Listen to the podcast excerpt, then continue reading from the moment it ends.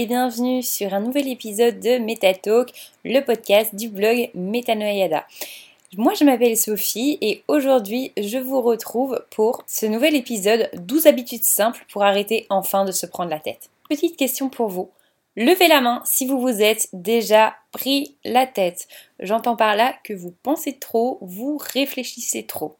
A priori, tout le monde doit avoir levé la main. Et même si je ne vous vois pas, je suis certaine que vous avez pu lever la main et faire rire au moins une personne proche de vous se demandant ce que vous faisiez. Bref, se prendre la tête, c'est globalement la grosse chose dans la vie qui retient la plupart des gens éloignés de leurs rêves. Ils se prennent la tête, ils pensent beaucoup trop. C'est quelque chose de très habituel que tout le monde fait, mais malheureusement c'est extrêmement destructeur. Chaque petit problème ou petite étape à passer devient directement une montagne infranchissable. Vous analysez beaucoup trop et finalement vous passez complètement à côté du moment. Je ne vous jette pas la pierre, moi-même je l'ai fait. Qui connaît ce moment où vous avez rendez-vous avec une personne ou que quelqu'un vous plaît et c'est parti pour la feuille Google, Facebook, bref, rien n'a commencé, vous connaissez déjà tout de lui ou de elle l'angoisse. En fait, penser et réfléchir en soi, ce n'est pas une mauvaise chose. Mais par contre, trop penser, c'est forcément mauvais. Lorsque vous pensez trop, vous vous sabotez vous-même finalement. Tout le monde est déjà passé par cette phase, mais le plus important, c'est de la déplacer et d'utiliser certaines astuces pour arrêter cette mauvaise habitude. C'est pourquoi aujourd'hui, je vais vous lister 12 super habitudes pour arrêter enfin de vous prendre la tête. Numéro 1, faites du sport. Oui, oui, oui, vous avez bien entendu. En fait, lorsque vous faites du sport, vous vous libérez l'esprit. Toutes vos tensions et tous vos soucis s'en vont instantanément. Personnellement, j'adore faire du cardio à ce moment-là, aller courir, faire de la corde à sauter, peu importe tant que mon cœur bat et que je le ressens bien.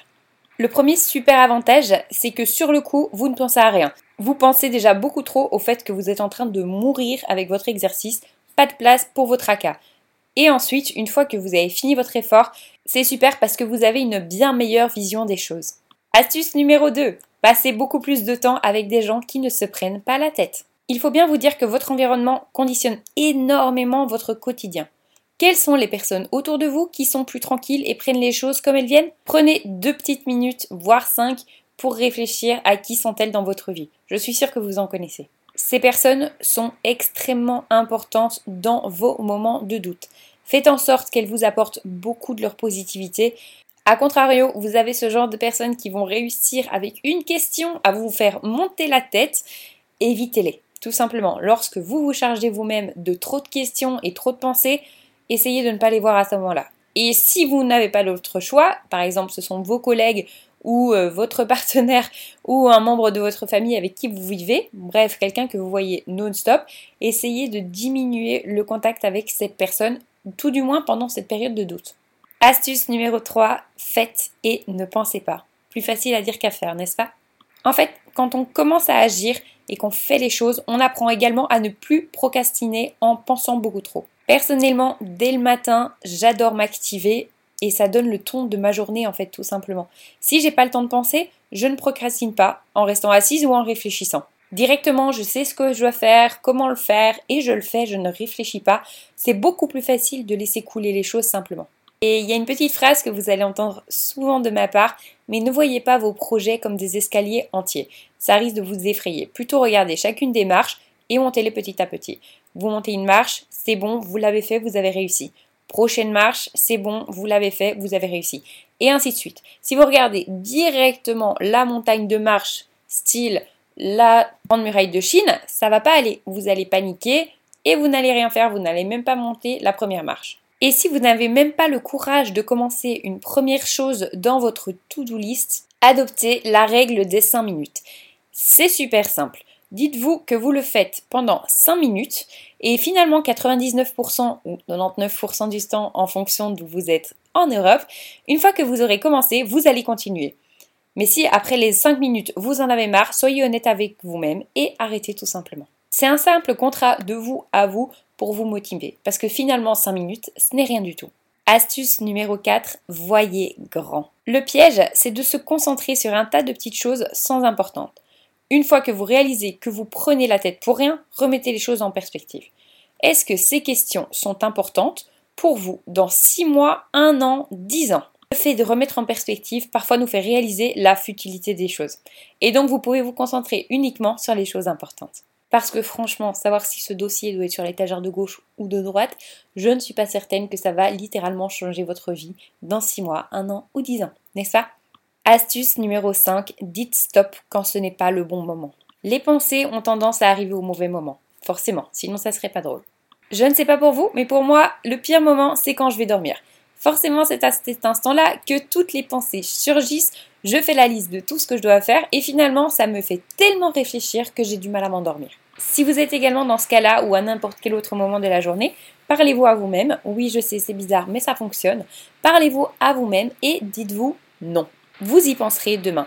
Forcez-vous à vous imaginer ailleurs, dans un endroit paradisiaque, bref, un scénario qui pourrait vous faire détendre et vous faire rêver également. Vous aurez toute la journée du lendemain pour gérer vos problèmes, mais sans un bon sommeil, vous n'arriverez à rien. Ça demande un peu de pratique, mais globalement, une fois que vous avez trouvé votre technique et ce qui fonctionne, vous ne le lâcherez plus. Astuce numéro 6, dormez en qualité. Une fois que le problème des pensées est réglé, même s'il n'est pas simple, assurez-vous d'avoir également un très bon sommeil. Voici quelques astuces pour vous aider à passer une super nuit. Tout d'abord, assurez-vous de garder la chambre fraîche. Ça aide à être plus calme, dormir mieux, mais surtout ça diminue les chances de cauchemars et de rêves négatifs. Pour info, si vous faites des cauchemars ou des rêves négatifs, le lendemain, au réveil, vous allez être dans le négatif. Je vous le donne en mille. Ensuite, utilisez des boules qui si vous en avez besoin. Tout le monde n'en a pas besoin, forcément, ça dépend si vous vivez en ville ou à la campagne, si vous êtes en appartement ou dans une maison isolée, bref. En tout cas, si vous savez que vous êtes dans un environnement bruyant, mettez-les ça évitera de vous réveiller au milieu de la nuit tout simplement. Et ensuite, ne vous forcez pas à aller dormir. Si vous n'êtes vraiment pas fatigué, ne vous couchez pas tout de suite. À part vous énerver à tourner en rond, ça ne fera rien. Finalement, préférez éteindre la télévision et tous les écrans, diminuer la luminosité, mettez plutôt une petite lampe de chevet et lisez pendant une demi-heure pour apaiser et laisser le sommeil venir petit à petit. Astuce numéro 7, on oublie les scénarios catastrophes. Oui, oui, au fond de nous se cache chaque fois une petite drama queen. C'est du style Mon Dieu, si je ne lui réponds pas, il va croire que je lui en veux. Il va débarquer chez moi, tirer sur toute ma famille, je vais me retrouver seule chez moi, sans argent, sans personne, je finirai dans la rue et je mourrai comme une pauvre. Bon ok, j'exagère un petit peu sur le scénario, mais sincèrement, vous n'avez jamais fait des scénarios à vous tourner la tête dans tous les sens? Digne d'un film dramatique complètement nul en fait. Le meilleur à faire, c'est tout simplement de rester réaliste et d'imaginer sincèrement le pire qui puisse arriver. Par exemple, vous décidez de monter votre boîte. Qu'est-ce qu'il peut vous arriver au pire? Au pire, vous foirez. Au pire, vous retournez vivre chez vos parents.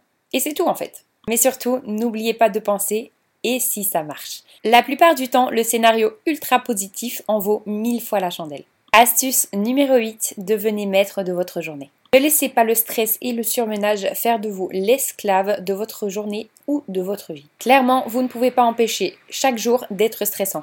Mais par contre, vous avez toutes les cartes en main pour diminuer leur nombre en prenant en main votre journée. Tout d'abord, prenez un bon départ. Si vous commencez votre journée en courant dans tous les sens, je vous le dis d'avance, votre journée sera fatigante, éprouvante et stressante. La routine matinale est extrêmement importante pour conditionner votre journée. Prenez du temps pour vous, Évitez à tout prix de vous lever, de boire un café et d'aller au travail directement. Faites une chose à la fois. Ce que j'ai appris en venant de Belgique en France, c'est que les gens ici, donc en France, sont multitâches. Waouh, trop bien. Non, en fait, pas du tout.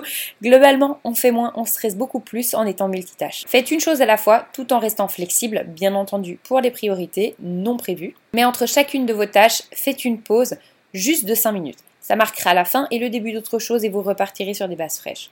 Et enfin, diminuer le flux d'informations. Vous ne pouvez pas tout gérer. On reçoit beaucoup trop d'informations, que ce soit des réseaux sociaux, des informations télévisées, des journaux, etc. Personnellement, et je vous le conseille fortement, j'ai arrêté définitivement les informations et les journaux. La raison est tout simplement que si quelque chose de vraiment important s'est passé, ne vous inquiétez pas, quelqu'un de mon entourage me le dira forcément. Et j'aurais évité le bourrage de crâne d'informations complètement inutiles. Et sincèrement, je recommençais à regarder les infos le jour où elles seront positives et qu'elles apporteront quelque chose de bien à ma journée. Astuce numéro 9. Soyez conscient. Ça peut paraître bizarre, mais si vous faites partie de ceux qui aiment se prendre la tête, soyez-en conscient, c'est le minimum. C'est comme pour tout, il faut qu'on réalise qu'effectivement on est touché pour pouvoir avancer. Astuce numéro 10. Fixez-vous des délais relativement courts. Si personne ne vous donne une limite de temps, mettez-en une vous-même. Le fait d'avoir une deadline vous empêchera de vous prendre la tête et donc vous irez beaucoup plus droit au but. Forcément, choisissez des deadlines qui vous challenge. Si votre préoccupation de la journée est d'aller au sport ou non, ne mettez pas une fin au lendemain. Finalement, pour des petites décisions comme celle-ci, une minute, ça suffit. Astuce numéro 11, profitez de l'instant présent. En étant dans le moment présent, donc pas le passé ni le futur, on a tendance à beaucoup, beaucoup, beaucoup moins se prendre la tête. Le passé, c'est passé, on ne peut pas revenir en arrière, alors mieux vaut l'accepter et aller de l'avant. Et à force de et si futuristique, on peut vite créer des scénarios catastrophes. Vous verrez quand vous y serez. De toute façon, ça ne se passe jamais comme on l'a prévu. Vous faites des plans A, B et C, et finalement c'est le plan D qui apparaît et vous ne l'avez pas vu venir celui-là. Alors tout d'abord, ralentissez. Faites les choses plus lentement. Ça peut être frustrant au début, mais finalement ce ralentissement vous force à vous concentrer sur ce que vous faites. Si vous marchez, marchez moins vite. Si vous mangez, mangez moins vite. Et ensuite, posez-vous ces deux questions relativement simples. Qui êtes-vous et où êtes-vous? Maintenant, je suis Sophie et je suis assise en train d'enregistrer un podcast. Prenez le temps de vous poser tout simplement et de vous rappeler qui vous êtes. Astuce numéro 12, arrêtez de vouloir tout contrôler. Ce n'est pas possible, on ne peut pas tout contrôler. En tant que personne très autoritaire de nature, depuis ma plus tendre enfance, je peux vous dire que j'ai essayé. Et ce n'est pas possible. L'univers a un très bon sens de l'humour et il arrivera toujours à vous surprendre, croyez-moi. Tout le monde a déjà un jour échoué. Et apprenez à apprécier justement l'échec car il vous fera avancer mille fois plus vite qu'une réussite. Parce que finalement, si vous réussissez, vous ne savez pas vraiment pourquoi ni comment vous l'avez fait. Tandis que si vous échouez, vous savez et vous pouvez reproduire encore mieux. Donc arrêtez de vouloir tout contrôler et prenez les choses comme elles viennent. Vous verrez à ce moment-là quoi faire tout simplement. Voilà, j'espère que l'épisode de cette semaine vous a plu. Si c'est le cas, n'hésitez pas à me noter. Vous pouvez également m'envoyer des petits mails, des commentaires. Ça me fait énormément plaisir. Et vous abonner. Bien sûr, je vous souhaite une très bonne soirée et journée, peu importe quand vous écoutez ça. Je vous dis à la semaine prochaine. Salut